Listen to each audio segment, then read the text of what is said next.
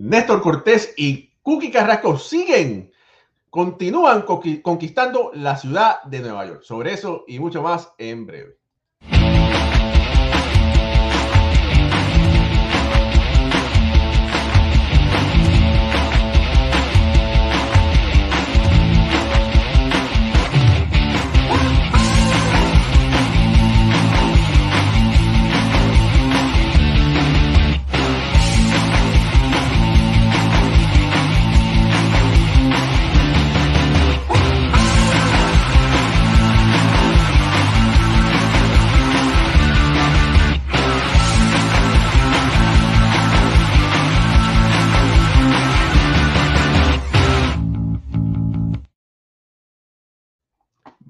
Noches familia del béisbol, bienvenidos a otro programa más de béisbol entre amigos por aquí, por béisbol ahora. Mi nombre es Raúl y Ramos, directamente desde la ciudad de Nueva York, bueno, New Jersey.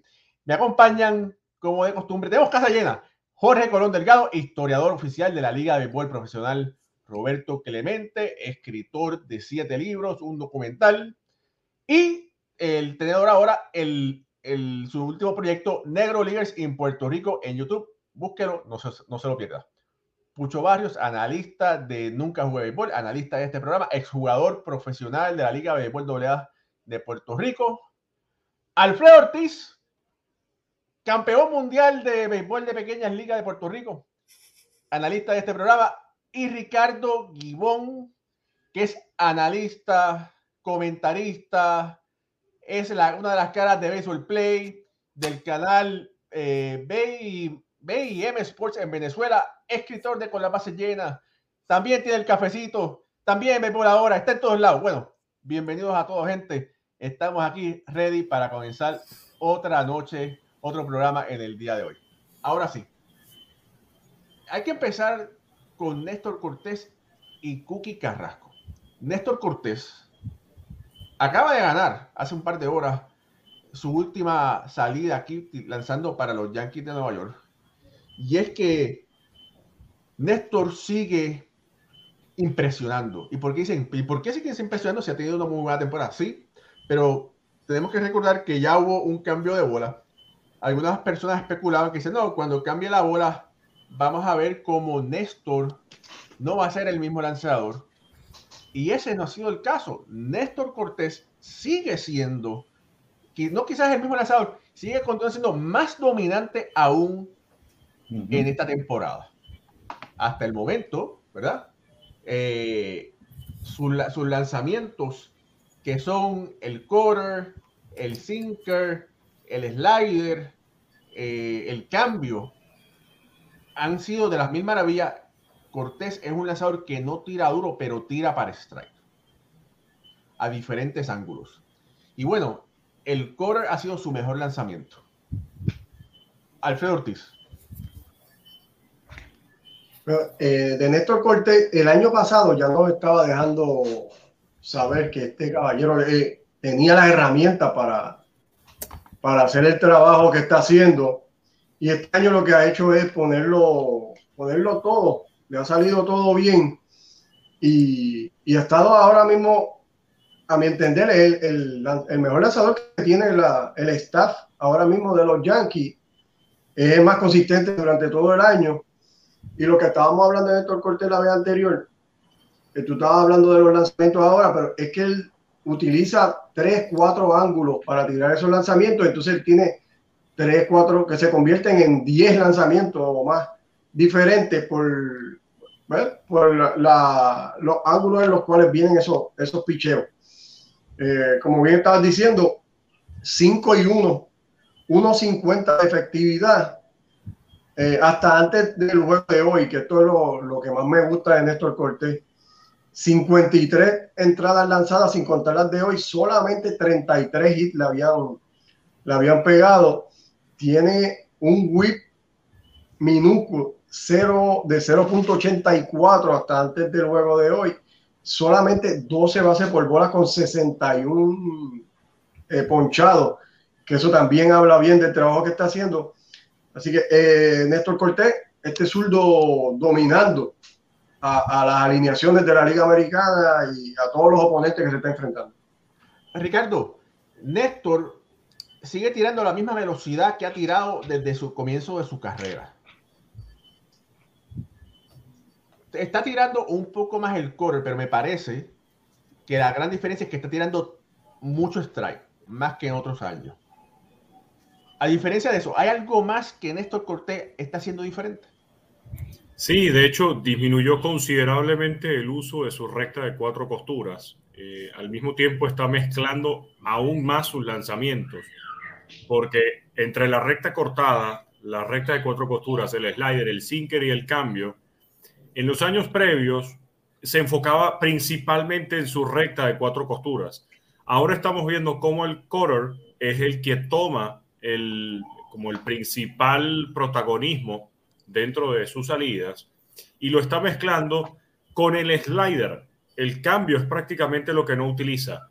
Y entonces al slider, ya que lo puede lanzar desde diversos puntos o desde diversos ángulos en su brazo, entonces engaña mucho más a los lanzadores, a los bateadores. Él comentó en un momento que él estaba pensando en más ser un, una especie de Greg Maddox que ser una especie de Randy Johnson. Él dice que por no ser un jugador alto, de hecho mide 5 pies y, 10 pulgadas, algo así, eh, o 5 y 8, eh, no es ese lanzador con el que te va a buscar dominar con la velocidad, sino que tiene que ubicar mejor sus picheos. Eso ha sido clave para él y como consecuencia, bueno, le están bateando muchísimo menos, o sea, lo que es el porcentaje de batazos de los rivales que conectan con el barrel, con la parte gruesa del madero, ha disminuido considerablemente con respecto al año 2021. Y por otro lado, ha aumentado la gran, la, el gran porcentaje de contactos débiles con la pelota.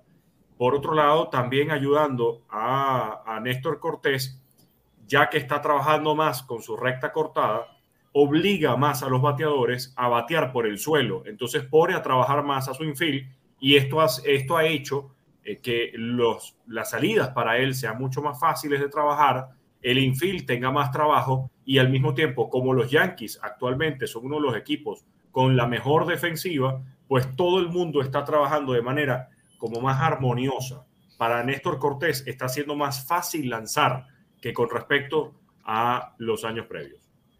Eh, Pucho, tú como ex bateador, como bateador, tú como bateador, ¿cuál sería el approach para enfrentarte a un Néstor Cortés? Ser agresivo y buscar el, medio del campo. Eh, eh, es un lanzador que no va. Él, ataca, a los, bateadores en el picheo del strike, eh, más del 50%. Él va, él, él va a atacarte, pero él no va a tirarte nada que tú puedas. Él va a tirar su picheo, que es el correr ahora mismo tú tienes que buscar quedarte atrás, buscar del medio hacia el jardín de la derecha para que tengas más chance. No es que, ¿verdad? Porque ahora mismo, como están esto, eh, lo cómodo que se ve, la confianza que tiene en la loma, eh, está bien difícil eh, eh batearle. Ahora mismo, de 10 salidas, solamente en 3 ha tirado más de 100 lanzamientos. Las demás tira 5, 6, 7 entradas con 80, 90 lanzamientos. Eh, el game changer para él, lo que evolucionó su juego, fue el core. Lo vimos desde el 2010. Yo, llegó el 2018, no tenía solamente tres picheos. Eh, si tú buscas su chart a través de los años, eh, ha ido incorporando picheos hasta que en el, hasta que en el 2021 incorporó el core. Incorporó el core el año pasado y ya estamos viendo lo que puede hacer un picheo, ¿verdad? Y dominarlo y la localización, no la velocidad, no la localización. Pues hoy mismo en el juego de hoy tú veías como a Mike mejor bateador de la liga para muchos, a Corey, 86, 89 mil, 88, 86. Lo pasaba como si estuviera tirando, ¿sabes? Trout abanicaba como si la bola estuviese viajando a 98 millas. Es increíble. Bueno, mira, eh, de verdad que toda la, suerte del mundo para Néstor Cortés, que está teniendo una magnífica temporada. Otro, otro lanzador que también es importante comentar es Carlos Carrasco. Carlos Carrasco, que en este momento tiene seis victorias, una derrota. La efectividad tiene una efectividad eh, de 3.63, pero es el lanzador que los Mets esperaban desde el año pasado, cuando hicieron el cambio por Francisco Lindor. Obviamente, Carrasco fue en, ese, en, ese, esa transacción. Recordemos que Carrasco estuvo lesionado gran parte de la temporada pasada, donde solamente tuvo, pudo ganar un partido, perdió cinco, y este año ya lleva 6 y 1. Anteriormente a eso, en el 2020 tuvo 3 y 4, en el 19 6 y 7, en el 2018 ganó 17 y en el 17 ganó 18. Recordemos que para el 10 para final del 18 fue cuando tuvo su problema con, con el cáncer. Y eso, bueno, parece que ya quedó atrás. Y el Cookie Carrasco que estamos viendo ahora es el Cookie Carrasco de antaño. Jorge Colón Delgado posiblemente sea esta, al paso que va la mejor temporada de él. Si sigue como va, tiene 6 y 1, 363. Esa campaña del 2017, donde fue el líder en victoria con 18 y 6, 3, 329 de efectividad, yo me parece que lleva un mejor paso. Ya tiene, eh, ya está recuperado de esa enfermedad tremenda, es un héroe. Son como la primera base de Venezuela, Galarraga, que, padecen de, pasan por ese proceso de, esa enfermedad, de cáncer, y regresan poco a poco hasta que eh, se ubican nuevamente en una posición cimera. Y, y Cookie Carrasco, con esta temporada de 6 y 1, 363 con los New York Mets, va encaminado a posiblemente su mejor temporada, su mejor campaña en las grandes ligas. Eh, Ricardo, ¿qué tan importante es Cookie Carrasco para la fanática de Venezuela? Bueno, porque eh, primero es muy importante porque debuta con los indios de Cleveland, empieza un buen dominio como lanzador y luego esa similitud, como bien menciona Jorge, con Andrés Galarraga. Ambos, padecen, ambos padecieron cáncer, cáncer diferentes, pero el hecho es que lograron superarlos y lograron regresar. Eh, el hecho de que yo creo que uno de los jugadores más grandes en la historia de Venezuela, que es el gato Andrés Galarraga. Quizás no tanto por los números, porque evidentemente peloteros como eh, Miguel Cabrera eh, lo superan, en cuanto, sobre todo en cuanto a los cuadrangulares, Bob Abreu en cuanto a promedio de bateo, pero que tú tengas esa conexión con Andrés Galarraga y que en este caso tú como lanzador puedas recuperarte, puedas eh, mantenerte en la cima, en el tope de tu juego. Y aquí lo vemos teniendo una gran temporada para los Mets de Nueva York, sacando la cara por la rotación con la ausencia de Max Scherzer y de Jacob de Grom, viendo cómo este año estás induciendo más a los bateadores a que bateen por el suelo, también a que jalen menos la pelota, a que el contacto débil sea mayor y que tu defensa también esté trabajando muy parecido a lo que está haciendo Néstor Cortés, trabajando principalmente con su recta de cuatro costuras y mezclando con un excelentísimo cambio de velocidad, eh, hace que el venezolano se identifique más con, con, Carlos Carrasco, porque al mismo tiempo la, siempre se ha dicho y se ha tenido esa, esa creencia de que el venezolano lo que produce son campos cortos, porque evidentemente la referencia son Luis Aparicio y Omar Vizquel, pero está saliendo una camada de, de primero, una camada de, de receptores, muchísimos receptores hay, siendo los principales los venezolanos. Pero también hay unos cuantos lanzadores a los que hay que tenerle el ojo puesto. Y por eso el hecho de no solamente mencionar a Carlos Carrasco, sino mencionar a Martín Pérez y a Pablo López, que están dentro de los tres mejores en cuanto a efectividad en todas las grandes ligas, estamos hablando de, talento puro. Y entonces es importante, bueno, siempre va a ser ese cariño con Carlos Carrasco y con, por supuesto, cualquier lanzador que llegue a brillar en las grandes ligas por las referencias con Félix Hernández y también Freddy García, además de Johan Santana, que tal día como hoy se están cumpliendo 10 años de ese primer juego sin hit ni carreras para la organización de los Mets de Nueva York. Bueno, Alfred, y hablando de, la organización de los Mets de Nueva York, los Mets están primero, pero sin un Jacob DeGrom. Mark Scherzer está, podrá haber acción con suerte en cinco o seis semanas. ¿Qué tan importantes son estas seis victorias para los Mets y que Cookie Carrasco esté bien de salud para ellos? sino definitivo eh, tomó, cogió el momento ideal Cookie Carrasco para estar de vuelta como el gran lanzador que sabemos que eh, los New York Mets lo necesitan gravemente y él ha, llenado ese espacio que, ellos necesitaban. Esas seis victorias son de oro eh, de Carrasco por las razones que tú estás mencionando y porque ya se contaba con él, eh, como que iba a ser un, quizá un cuarto o quinto abridor en esa rotación y ha tenido que jugar un rol más importante porque ahora mismo eh, está entre los primeros dos eh, abridores, ¿verdad? Con Basic y él son los primeros dos abridores de, este cuerpo monticular y lo que está haciendo es, es algo de oro. me gusta mucho verlo saludable, verlo ponchando 51 ponches con solamente 13 bases por bola. Eh, un fit de 2.93 que está excelente. Eh, Carrasco haciendo un trabajo bien. Espero que, que, esté saludable, porque cuando lleguen estos caballetes que tú mencionaste, esa rotación de los Mets va a estar bien dura. Y solamente yo entiendo que la salud es lo único que le va a impedir a este equipo eh, quedarse con, con, con, una posición de, de la postemporada, porque lo que estoy viendo de los Mets me gusta mucho, así que lo que espero es que sigan galopando y, fortaleciendo el equipo. Mira, oye, y es un tipo alto, mide 6'4". Cuando yo lo miro a veces, tengo que mirarlo, bueno, no, claro, tengo que mirarlo así cuando estoy en el, en el clubhouse. Sí. sí, mira, ayer en la victoria de Carrasco tuvo su padre en el parque. Ya su hijo dominar, no permitir carrera y, apuntarse la victoria. Un, un momento emotivo un momento bien bonito que padre de Carlos Carrasco viera a su hijo ganar ese partido. Emocionante. fue primera vez en su fue primera vez en su vida que lo vio lanzar de manera profesional. Mira eso. Qué bien.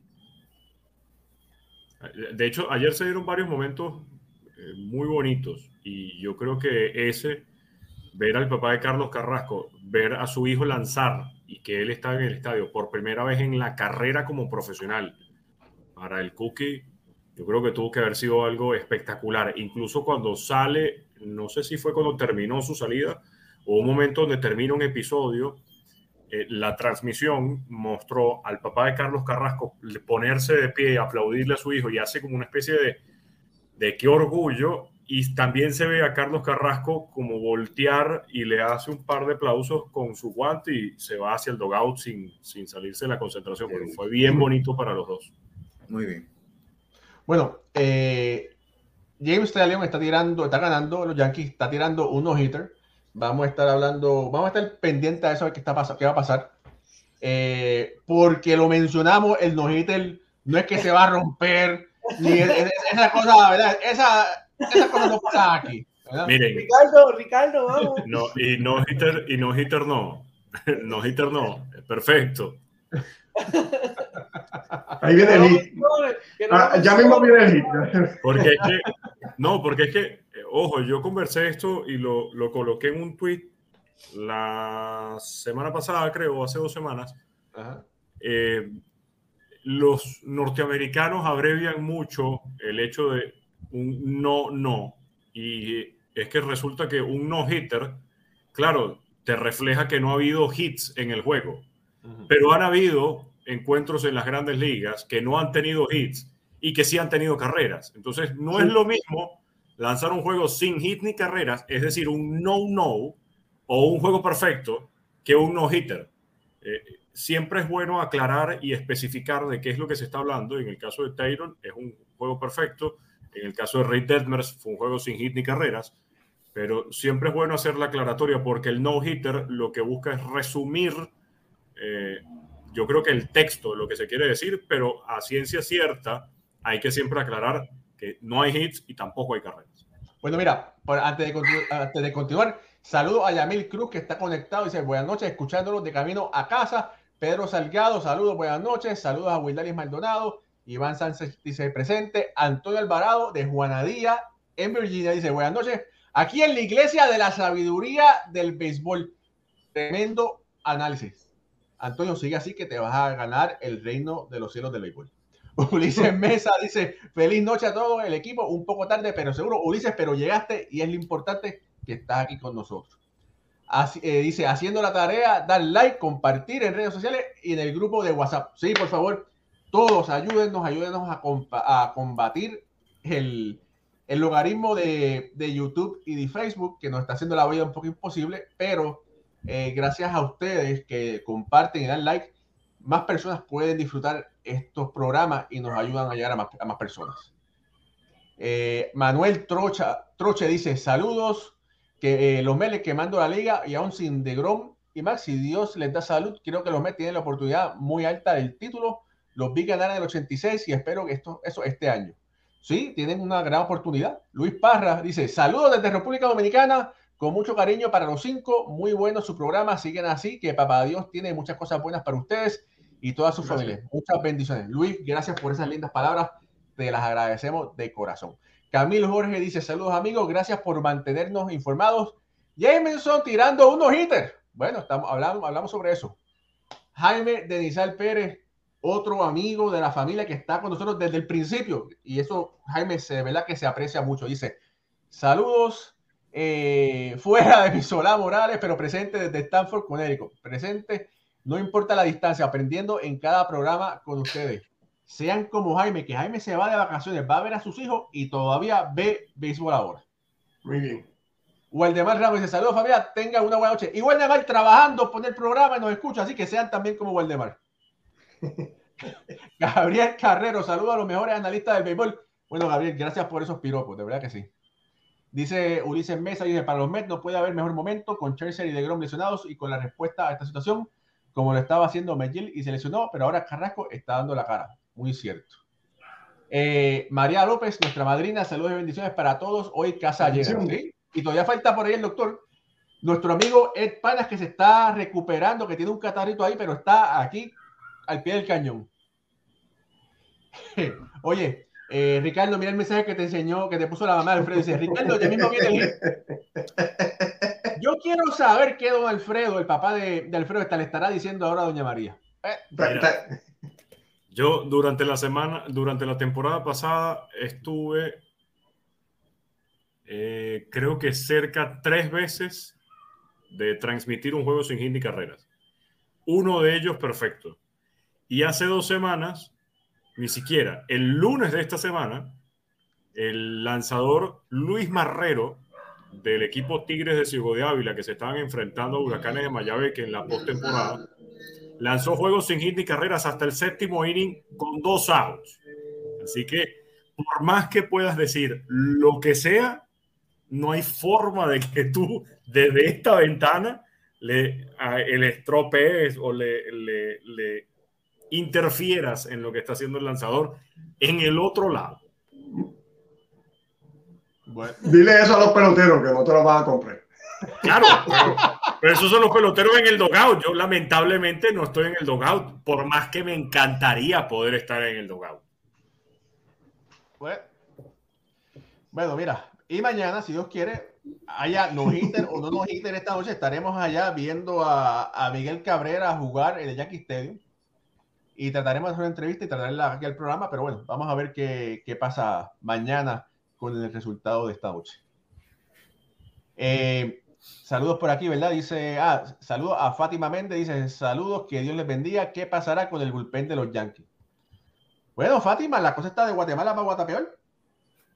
Eh, se ha mantenido, pero los Yankees tienen serios problemas. A ver que eh, Loaizaga no es el mismo.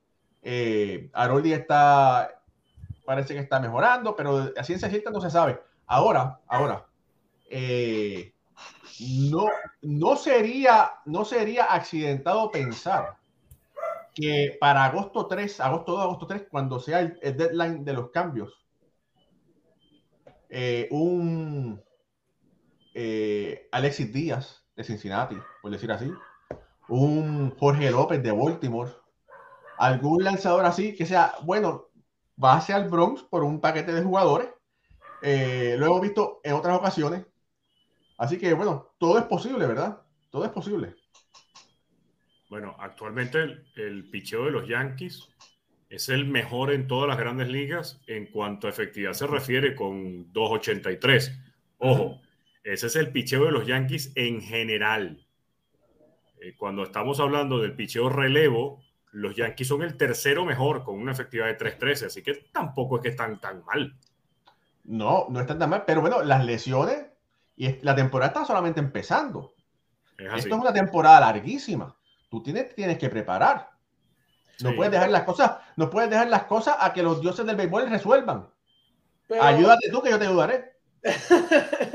pero eh, eh, eh, tienes un punto, Raúl, pero acuérdate, ellos, ellos van a morir ahora mismo con esto que están viendo. No creo que se vayan a poner a, a cambiar, a desbaratar el bullpen, porque si tú vas a querer un prospecto como Alexis Díaz, ejemplo, equipo sotanero como Cincinnati, ellos saben el valor que tiene el pitcher, el lanzador, ellos tampoco te lo van a regalar, aunque ellos estén, estén en una temporada que, que no vayan para ningún lado vas a tener que hacer un buen paquete y vas a tener que salir de alguien clave de tu bullpen.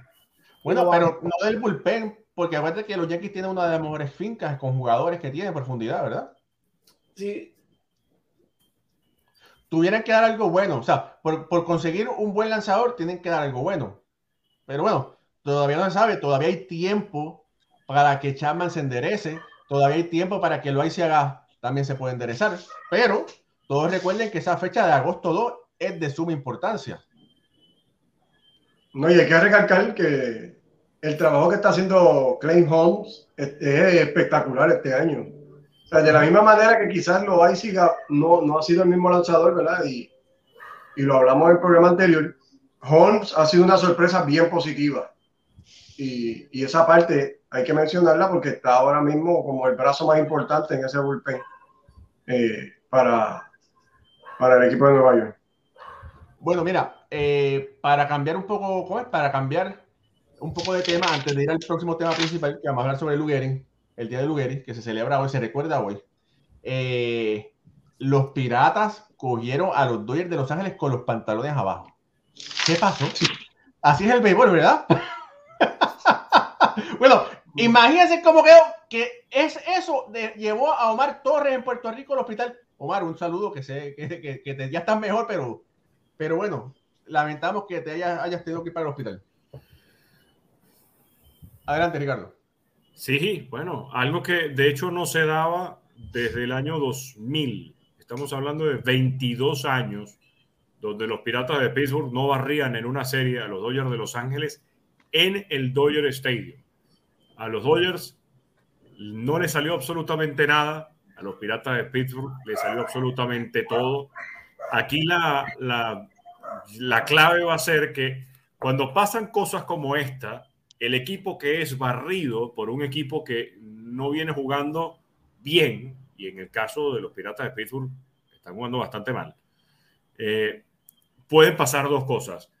O simplemente es un bache en el camino y te recuperas y sigues adelante, o te hundes sería interesante ver cómo responden los Dodgers de Los Ángeles, porque después de ser barridos por los Piratas de Pittsburgh, empiezan hoy una serie contra los Mets de Nueva York, el mejor equipo en toda la Liga Nacional y que al mismo tiempo está compartiendo el mejor récord de las grandes ligas junto con los Yankees de Nueva York.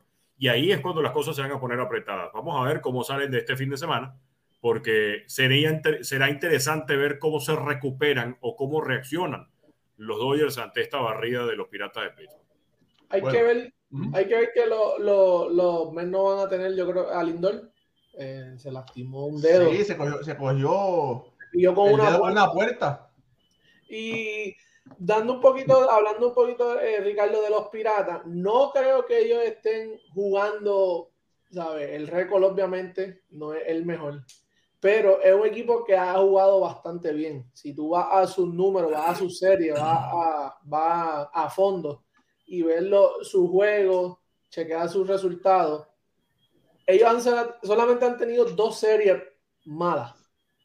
La serie contra Milwaukee, que llevan de 0-6 en toda la temporada, no han ganado un juego a Milwaukee. Y con, con, los Cardenales de San Luis, que sabemos que es un equipo, ahora mismo el equipo más caliente en los últimos 15 días también. Eh, esas dos series eh, tienen un récord de 1 y 12. Si ellos eh, estuvieran, hubiesen ganado dividido, como han hecho con la mayoría de las series, estuviesen un poquito, estuviésemos hablando un poquito diferente, eh, estuvieran más cerca de, San Luis, eh, que sabemos que Milwaukee pues está dominando esa, esa sesión. Que es un equipo que va a, va a seguir haciendo daño. Es un equipo que, que, va a seguir haciendo daño. No creo que sea que los cogieron con, con los calzones abajo. Claro, pero, fíjate, que, fíjate, que, contra equipos que están jugando por encima de 500, los Piratas de Pittsburgh tienen récord de 8 y 16. Y si quitamos esos tres juegos que le ganaron a los Dodgers, entonces tendrían récord de apenas 5 y 16. Ahí es donde se pone interesante el juego. Porque si no les ganas, eh, exacto, si no le ganas a los equipos que están por encima de 500, ¿hasta dónde puedes llegar? Y por eso no ha sido algo positivo. Récord negativo cuando juegan en casa, récord negativo cuando juegan de visitante. Por más que tengan un récord cercano para los 500, el diferencial de carreras tampoco los ayuda con menos 77. Bueno. los juegos son, amplios. Los juegos son, eso sí, los juegos son amplios. Alfredo, ¿algo que, algo que tienes que añadir sobre estos Dodgers y Piratas? Sí, no, rapidito. Hay que darle crédito al equipo de los Piratas. Realmente se fajaron en esta serie contra los Dodgers. El primer juego eh, le anotaron dos carreras en la última entrada a Kimbrel, donde dejaron en el terreno al equipo de los Dodgers con un error de Freeman. Y esto como que fue la pauta para lo que siguió en la serie. Los Piratas, tú le das una oportunidad a un equipo así joven, coge un poquito de confianza y entonces se meten en el juego. El otro juego fue 5 a 3 y el último juego 8 a 4, donde batearon de, 4, de 11 4 con corredores en posición de anotar y ya. Entonces el equipo pues, tenía más confianza y fue lo que pasó. Pero yo entiendo que no, no, va a afectar en nada la temporada del equipo de los Dodgers. Eh, este es un equipo sólido, veterano, que, que va a seguir ganando juegos y, y, dominando esa división como, como lo ha hecho hasta el momento. Bueno, eh, fíjense, eh, cambiando otra vez, como dicen, cambiando eh, las velocidades. Hoy es un día muy importante.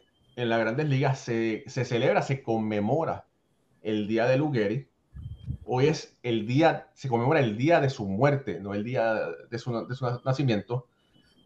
Todos recordaremos a Lugueri porque fue un gran jugador, primera base de los Yankees de Nueva York, pero todo el mundo posiblemente lo recuerda porque dio un discurso, eh, porque tuvo una enfermedad que no le permitió jugar más y murió de una terrible enfermedad. Próximamente, en los próximos minutos, vamos a tener a nuestro querido amigo compañero de béisbol ahora, el doctor Iván Rodríguez, que vamos, va a estar hablando un poco sobre qué cosa es el ALS, la enfermedad conocida como la de Lou Pero antes de eso, antes de eso, eh, Jorge Colón Delgado, usted que es el historiador de los historiadores, el historiador oficial de béisbol ahora. Pero Jorge, no te me rías en la cara. ¿Qué está pasando? Mira, eh, cuando uno entra a Cooperstown, para las personas que no saben, cuando uno entra a Cooperstown, que abre la, puerta, lo primero que uno se topa son tres estatuas. Lo hemos dicho aquí anteriormente. Uno se topa con la estatua de Roberto Clemente, Jackie Robinson y Luguer. Jorge Colón Delgado, ¿qué tan importante, sin, sin tocar acá, sin tocar las estadísticas de Gary. ¿Qué tan importante es Luke Gehrig para el béisbol?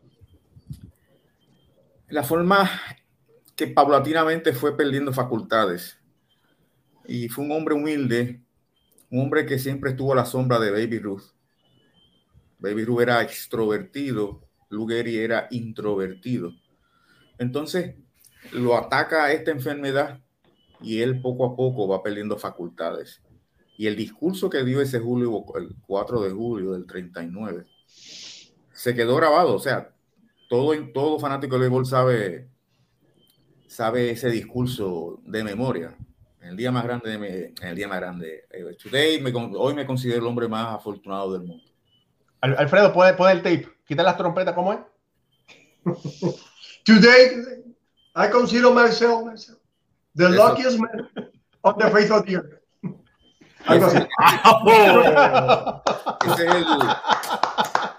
Ese, es el, momento, ese fue en, el Yankee Stadium. Y fíjate, él no fue seleccionado, porque la que yo veo que, que todos los años hablan de eso, de que Clemente, Roberto Clemente y él fueron seleccionados iguales, no. Ya él había cogido votos para el Salón de la Fama, porque antes no habían cinco años de espera. Los cinco años de espera se establecieron en el 1956 Y los primeros que entraron con esas reglas fueron eh, Bob Feller y Jackie Robinson en 1962. Lou Gehrig fue aclamado, o sea, cuando Lou Gehrig se retira del béisbol, en la reunión de los periodistas de la BBWA en Cincinnati, salió el nombre de él y por aclamación fue electo al Salón de la Fama del Béisbol.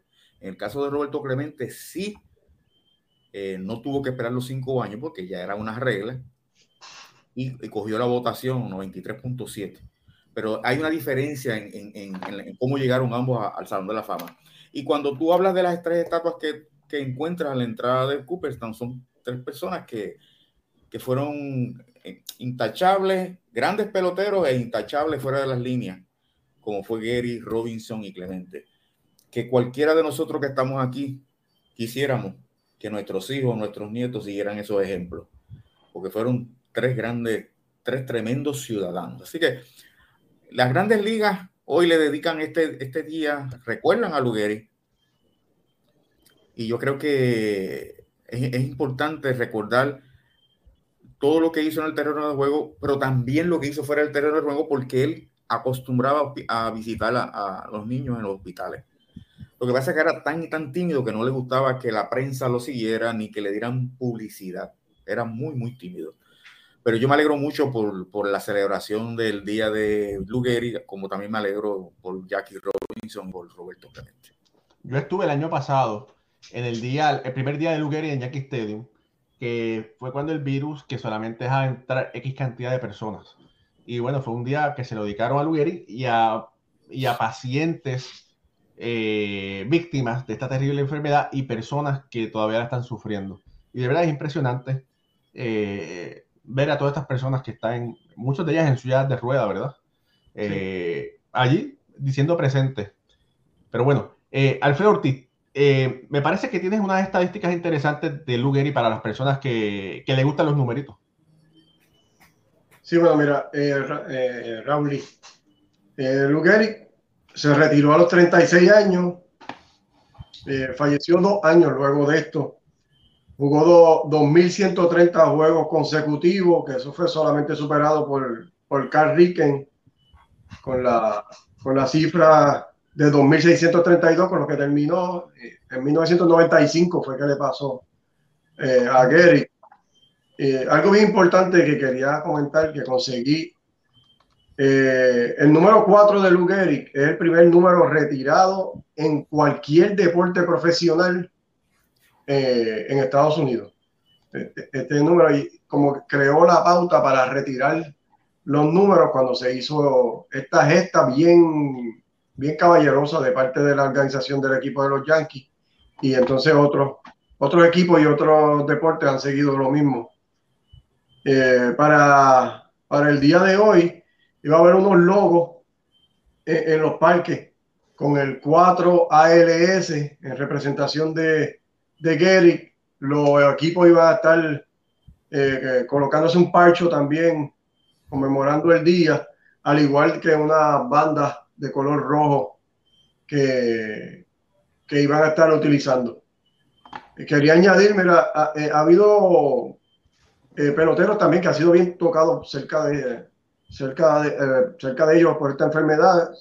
recordamos a Steven Piscotti, que perdió a su mamá en el Gretchen en el 2018 por esta terrible enfermedad. Sam Hiller, pitcher de los Rockies que perdió a su padre el año pasado y conseguí ahí que eh, Tim Kirchin, el, el cronista, escritor del Salón de la Fama, eh, tiene un hermano, Matt, que el año pasado también fue diagnosticado con esta terrible enfermedad y, está luchando todavía con ella.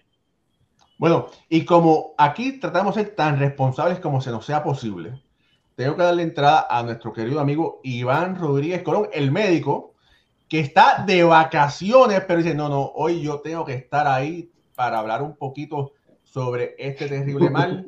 Eh, doctor, gracias por estar aquí. ¿Cómo está usted? Estamos muy bien, gracias Raúl y Alfredo, Ricardo, Pucho y don Jorge. Para mí de verdad es un placer estar siempre con ustedes y gracias por la oportunidad. Bueno, eh, preparaste como de costumbre que nos tienes mal acostumbrados unos slides donde explica a cabalidad lo que es esta terrible enfermedad y les le, le sugiero a todos ustedes que sigan conectados y miren esto, ¿verdad? Porque es impresionante eh, esta información y, y, el, y el doctor Iván Rodríguez la va a presentar en estos momentos.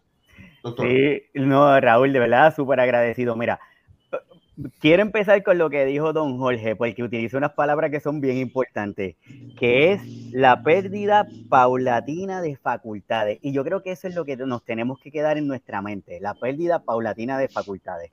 Luger y todos sabemos, caballero de hierro, por la cantidad de juegos jugados consecutivos. En el 1939 es que se retira, pero le habían dado un pronóstico de tres años de vida, pero en el 41 murió. Lo que está brutal, hablando acá como boricua, ¿verdad? Lo que está brutal es que si hoy día a una persona o a Lugeri hoy día le diagnosticaran la condición, tendría la misma expectativa de vida que hace esa cantidad de años que murió porque sigue siendo una condición que se desconoce la causa. Sí sabemos el nombre, ¿verdad? Como uno de los slides que te puse, el nombre lo tenemos, pero como dato tenemos que, si buscamos las estadísticas, la cantidad de personas que tienen la condición en, eh, en diagnosticada en los Estados Unidos, 5 de cada 100 mil personas la tienen en el mundo. De entre 16 mil a 17 mil personas en los Estados Unidos tienen esta condición el 10% casos son hereditarios, que creo que eso es importante porque en el caso de Lugeri pudiéramos inclinando, inclinarnos a ese grupo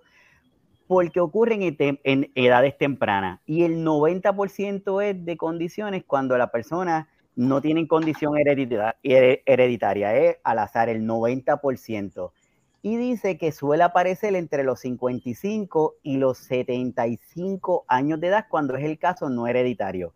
Y si preguntamos, Raúl, y si pensamos, cada vez que nos dicen esta condición, a nuestra mente vienen unas imágenes, como cuando nos dicen, piensa en un elefante, pues automáticamente tenemos una imagen. Pues cuando pensamos en esclerosis lateral amiotrófica, pensamos en eso que estamos viendo en una persona, una silla de rueda, con limitaciones de movimiento, entre otros.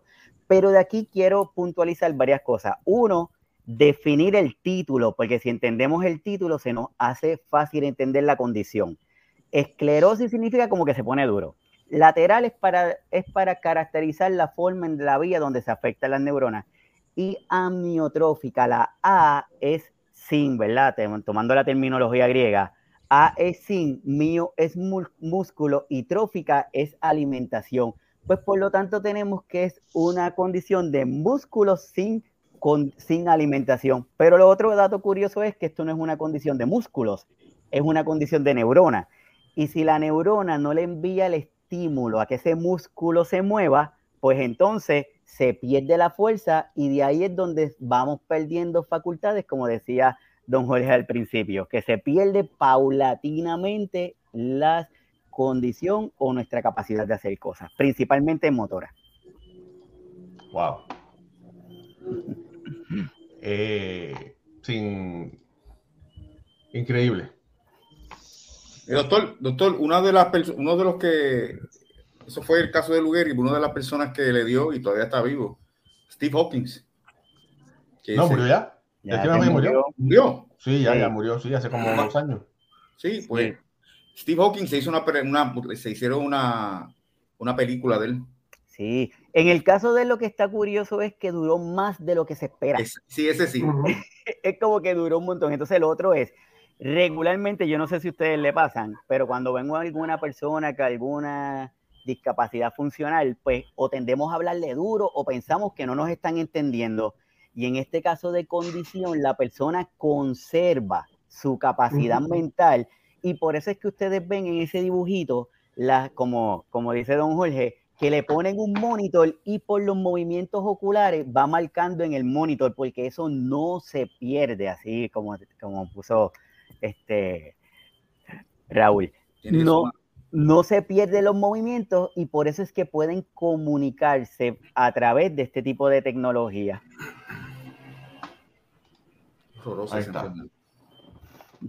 Eh, oye, eh, fíjate, cambiando un poquito, estamos en el mismo tema de, en el mismo tema de Lou Gehrig, pero en el béisbol existen leyendas y falacias.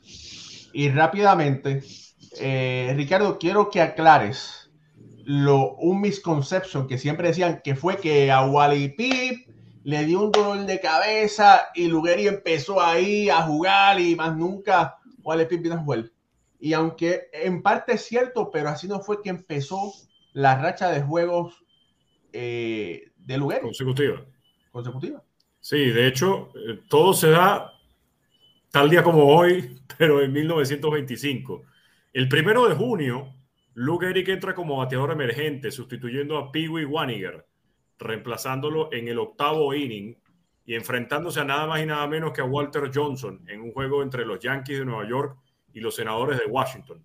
Ahí es donde comienzan los 2.130 juegos de manera consecutiva para eh, Lou Gehrig. Al día siguiente es cuando, el 2 de junio de 1925, a Wally Pip le da esta famosa migraña, el dolor de cabeza, sale del juego, ni siquiera pudo empezar porque lo cambian en line-up y entonces Lou Gehrig toma su posición, más nunca volvió a dejar de jugar, sino 2.130 juegos después.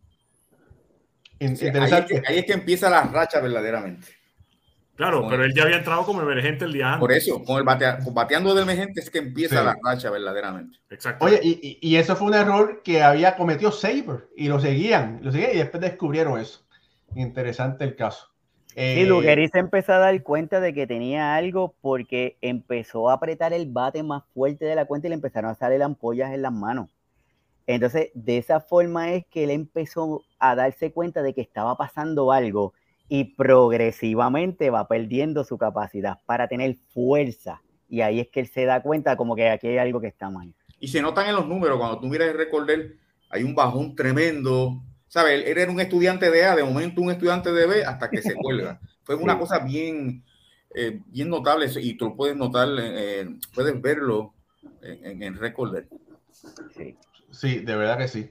Eh, y bueno, hay que destacar que siempre dicen que Lugeri es el mejor primera base de todos los tiempos. Mi opinión, y creo que también la de Jorge, que, que podemos decir que es el mejor primera base de todos los tiempos del béisbol antiguo, ¿verdad?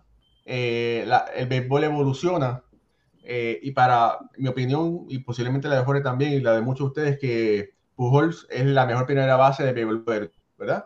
Eh, en aquel tiempo, el WRC de Gary es altísimo, pero no se, no se apuntaban los doble, los doble play. Y eso es algo que quita un porcentaje grande del WAR. Así que eso es algo que si se supiera la cantidad de doble play que se ha bateado, pues sus números de WAR sería, disminuirían considerablemente. Correcto. De hecho, de hecho no, no, no voy a, a, decir mucho, pero hay un cafecito donde se habla de eso. ah, bueno, vamos a poner entonces el link aquí después en, en la información para que usted vea el cafecito explicado por Ricardo Gibón. Sobre Ricardo, por favor. El cafecito de los Yankees sobre el top 5 de las primeras bases de los Yankees de Nueva York. Ok, ahí. Está bueno, va a estar bueno. Top 5 de los Yankees. Top 5 ¿No? de los primeras bases de los Yankees. Ah, okay. Y hay también un top 5 de cada una de las posiciones de los Yankees de Nueva York. Bueno, ahí, ahí lo vemos, para todos los yanquistas que están ahí en las redes sociales. En el campo corto hay uno, un top one, que es Derek Jeter. No creo que tengas que buscar mucho. Ahí no, no tienes que. Bueno, de hecho, de hecho, no tienes que ponerte a buscar mucho ni en el jardín central, ni, ni en el jardín derecho, ni en el campo corto. En la primera base tampoco. Pero, pero sí. Es, es, divertido, es divertido porque hay muchos, de hecho, hay muchas diferencias y opiniones contra, contrastadas. Eh, hay, creo que varias posiciones de muchos no pueden a lo mejor reconocer quién es el, el top 5, el top 4, el top 3. Uh -huh. eh, dentro de los jardineros centrales, evidentemente Mickey Mantle, Joe DiMaggio, pero después no hay otro sino Bernie Williams. O sea, Exacto. no hay para dónde buscar. Y, y, el resto es historia. Después que vengan todos los que están en la cola, pero, pero sí, son, son varios, varias posiciones muy sencillas dentro de los Yankees. Bueno, oye, fíjate, y ahora que estamos hablando de, doctor, ¿se, ¿se quiere quedar unos minutos con nosotros? Sí, seguro. No, Perfecto. Placer. Bueno, mira, ahora, eh, fíjate que estábamos hablando de, de Lugeri. Eh, Lugeri con, es, con los 2.130 juegos consecutivos que pensábamos que era una marca imposible de romper, pero fue rota por, por Carl Ripken de los Orioles de Baltimore. Eh, así, ¿verdad? Que estamos así hablando. Ah, bueno, Jorge, perdóname, ¿tienes un comentario que, que añadir? Sí por, sí, por ahí por donde tú vas. Ajá. Antes de que tú hagas, digas eso, estamos en el día del Bugueri. Pero eh, ustedes saben que en el béisbol se dicen tantas cosas que pasan de generación en generación. Ajá. Para la época que Lugeri rompió el récord y aún para la época que, que Carl Ripken lo mejoró, no había, no existían tantas eh, métricas, no existía el espectro defensivo. Entonces, la gente siempre ha visto los dos récords. Ah, Carl Ripken le rompió el récord a Lou pero el récord de Carl Ripken es más difícil porque lo hizo como Ciores. Uh lo hizo como primera base. O sea que si Carl Ripken hubiese jugado primera base, hubiesen sido más juegos. Y nadie, nunca yo he leído, ni yo creo que esta es la primera vez que se habla esto, de que, el, que se comparan los dos récords y entonces e, este hombre, Ricker, lo hizo como, como campo corto, que es la segunda posición más difícil defensivamente hablando, de más exigencia, ¿verdad? Después del catcher. Pero hay que, hay, eh, ahora aprovecho para traer ese, esa, esa nota al calcio. Oye, yo le voy, a dar, le voy a dar un giro a eso, perdona, Raúl. Pero dame un segundo, espérate. Dame un segundo. Discúlpame. Más aún, que en el tiempo que Gary jugaba primera base, jugaba, jugaba pegado a la base. También, no jugaba separado. Adelante, Alfredo. No, sí, no, mira, pero le quiero dar un giro a. Y estoy de acuerdo con lo de Jorge, ¿verdad?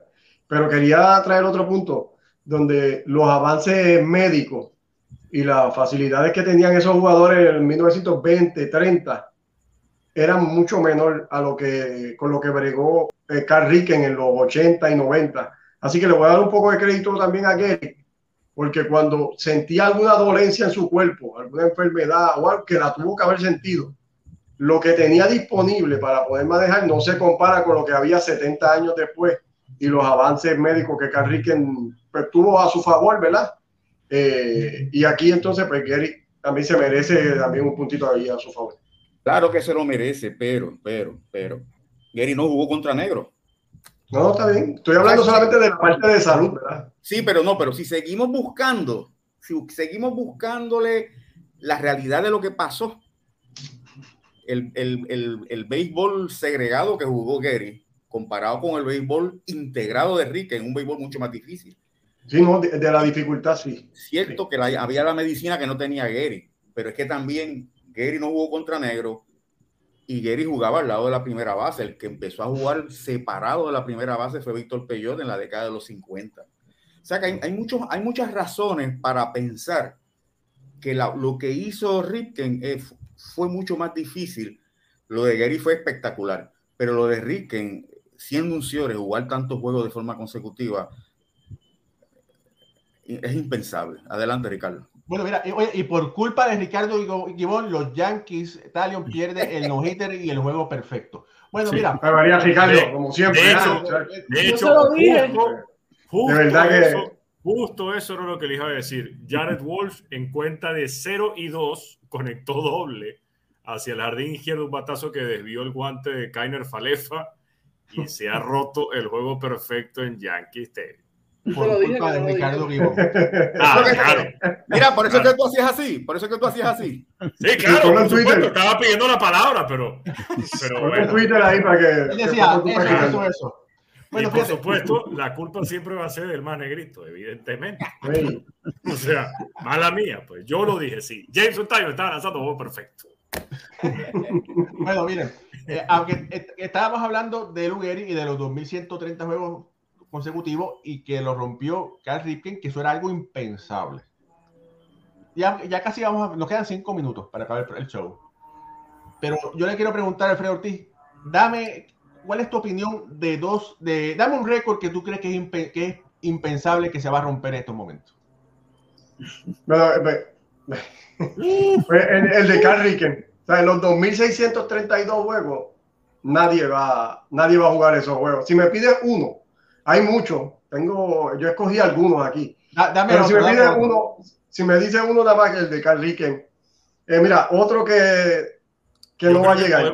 Yo creo que podemos jugar cultura chupística. o sea, cada uno dice un récord y le damos dos vueltas. Vamos, vamos a darle la vuelta. Dale, da, otro, Alfredo. Ok. Eh, mira, los dos Grand Slam en la misma entrada de Fernando Tatis. tú tendrías que dar tres Grand Slam para romperle el récord, así que eso no se va a romper nunca. Eh, Ricardo. Dos juegos perfectos o dos juegos sin hit ni carreras en salidas consecutivas. Tampoco Bien. se va a romper. Pucho. No, no, no tengo ahora mismo. No tengo ahora No, mismo. Pete Rose, la cantidad de hits de Pete Rose. No, La no. cantidad de bases robadas de Ricky Pero Henderson. no, pero Ricardo, ya, Ricardo, te voy a tener que poner Pucho. Pucho, Pucho. Dale, Jorge, viene. Los 2.844 imparables de Iván Rodríguez. Ah, ese. Ningún caché. Doctor, ¿tiene alguno? Yo voy con lo de Alfredo, el primero que dijo Alfredo, porque hoy día los jugadores son muy ñoños. No, le duele algo y lo sientan. Los protegen demasiado, le duele algo y Doctor, usted es un profesional de la salud, tenga cuidado, que después eso, esos ñoños no quieren ir a donde usted. Mira, ya está- Mira, ya se acabó la cápsula de medicina. Ahora está. Mira, y qué bueno, y qué bueno que, ¿sabes? que, que ninguno de mis compañeros, ¿sabes? que no mencionaron a nadie, los 511 de Sayón, etcétera, etcétera, porque eso, eh, eh, eso, eso, ese béisbol es antes, pero un béisbol distinto. Ahora, todos los récords que ustedes mencionaron, todas esas marcas son modernas, pasaron a, ¿sabes? A- estos tiempos. Y, y- y me alegra mucho escu- escuchar que mis compañeros dijeron esas esa marcas y nadie mencionó a, a Walter Johnson, ni a Cy ni a. Christy Mathewson, porque Mira. es un béisbol pues, que ya pues, era, era otro tipo de béisbol. Mira, una, marca que yo creo, Y como Una va el marca- béisbol, no creo que, que esa marca, la, el, lo que dura un pelotero en grandes ligas, ¿sabes? Es bien mínimo, la las carreras son bien mínimas. Eh, la velocidad de los lanzadores, que eso está impidiendo mucho, la fuerza, el, el batear está más difícil cada, cada día, cada año que pasa. Van a haber muchos de esos récords que van a quedarse. Mira, mira, Jaime de Nizar, y yo, y yo lo apoyo, dice que los 56 juegos consecutivos de hit de Jody Mayo. Sí, complicadísimo. Sí. Sí. Pero te Bien. voy a decir por qué es complicado. Por la cantidad de picheo que se tienen que enfrentar los bateadores en un juego. Tienes Sí, razón. Sería bueno ver los juegos de, Rick, eh, de Joe DiMaggio, los- esos 56 juegos, a cuántos lanzadores se enfrentó. Va- vamos a hacer esa Ujú. citación para la semana que viene. Mira, lo- los siete no hitters de, de Nolan Ryan. Eso está. Ya, ahora mismo no se completan ni juegos. Por eso. Así que ese va a estar bien difícil. mira, Pero es aún que- completando ese juego, yo creo que nadie iba a hacer eso. Miren, y por si acaso, eh, los dos juegos eh, sin hit ni carreras de manera consecutivas los hizo Johnny Van der Meer Ujú. el 11 de junio y el 15 de junio de 1938.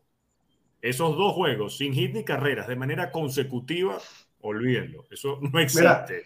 Este, Ricardo, pero tiene Dave Steve en el 80 y algo. Tiró dos juegos consecutivos de un hit. Yo me. Y, y Mike Scherzer tiró uno, en el, creo que fue en el 2015, que tiró un no-hitter y luego el próximo le dieron un hit nada más. O sea que ha, ha estado cerca, es bien complicado como tú dices, pero ha estado un poquito cerca ahí de, de lograrlo algunos de estos lanzadores. Que con los, y, y creo que con los récords de los lanzadores, cuando estamos viendo la mayor cantidad de victorias en una carrera, la mayor cantidad de innings lanzados, eh, mayor cantidad de ponches, eh, cuando vemos números tan grandes por la forma como se jugaba el béisbol hasta hace, ¿qué será? 10 años, 15 años, es cuando esos récords van a ser más difíciles de alcanzar.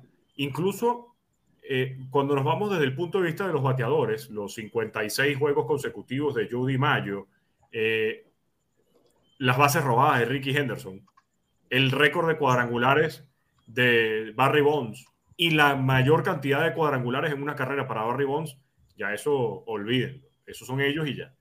Bueno, de verdad que este, este tema es uno que podemos seguir hablando y hablando y hablando. Está buenísimo. Por, por ahí Tony Alvarado dice que también que al cambiar la pelota, eso crea inconsistencia y eso hace que más, sea más difícil hacer los récords. De verdad que ha sido otro súper programa. Eh, Jorge, Bueno, de parte del doctor Iván Rodríguez, gracias doctor por estar con nosotros, de Alfredo Ortiz, Ricardo Guibón desde Caracas, Venezuela, Pucho Barrio, nuestro editor Raúl y Ramos y este servidor Jorge Colón Delgado. Gracias, gracias, gracias por estar con nosotros. Será hasta el próximo lunes, cuando tendremos otra edición más de Béisbol entre amigos. Hasta entonces, que Dios los bendiga. dale like, comparte y suscríbete.